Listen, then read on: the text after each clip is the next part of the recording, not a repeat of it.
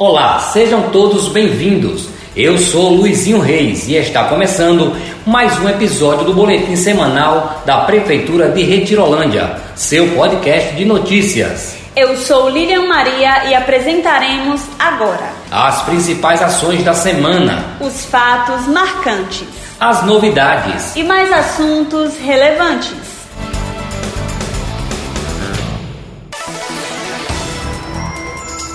Principais ações da semana. A Secretaria de Infraestrutura segue recuperando as estradas vicinais do nosso município. Essa semana foi a vez das comunidades de Lajinha, Lagoa Grande, Boa Hora, Paufava, Vagem, Sossego e Jiboia receberem mais conforto e segurança quando trafegarem pelas estradas do município. Na última quinta-feira, dia 27 de maio, recebemos mais 250 doses do imunizante contra a Covid-19. As doses foram destinadas para a continuidade da vacinação em portadores de doenças crônicas. Essa semana, a Secretaria de Infraestrutura também intensificou os serviços de limpeza pública com recolhimento de entulhos em alguns pontos da sede e nas comunidades de Lagoa Grande, Sossego, Vagem, Lajinha e Jiboia.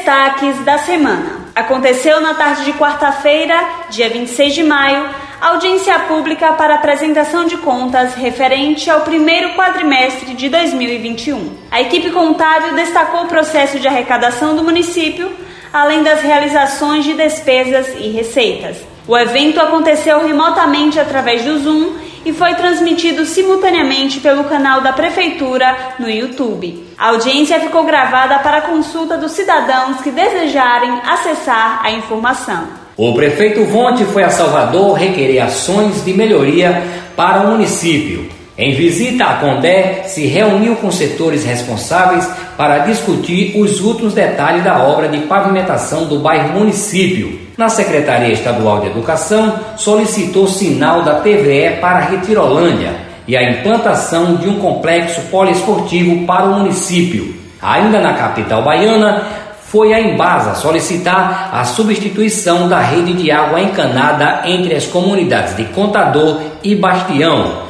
visto que a rede atual foi instalada há muito tempo e de forma inadequada. As solicitações não pararam por aí. O prefeito ainda foi a cá e solicitou a implantação de uma cobertura para a feira livre, de modo a atender adequadamente os feirantes que expõem seus produtos fora da área coberta no centro de abastecimento.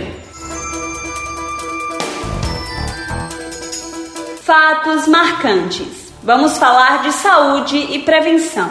Na quinta-feira, dia 27 de maio, foi dada a largada no rastreamento do câncer de mama, que vai até o dia 5 de junho. Uma ação relevante que está atendendo mulheres de 40 a 69 anos, de acordo com o cronograma dos agentes comunitários de saúde de cada comunidade e sede. É válido ressaltar que o município garante a todas as mulheres com mamografia alterada o segmento completo para definição do diagnóstico, além do encaminhamento para outros pontos da rede de atenção, se necessário. O nosso boletim semanal fica por aqui. Esperamos você na próxima semana.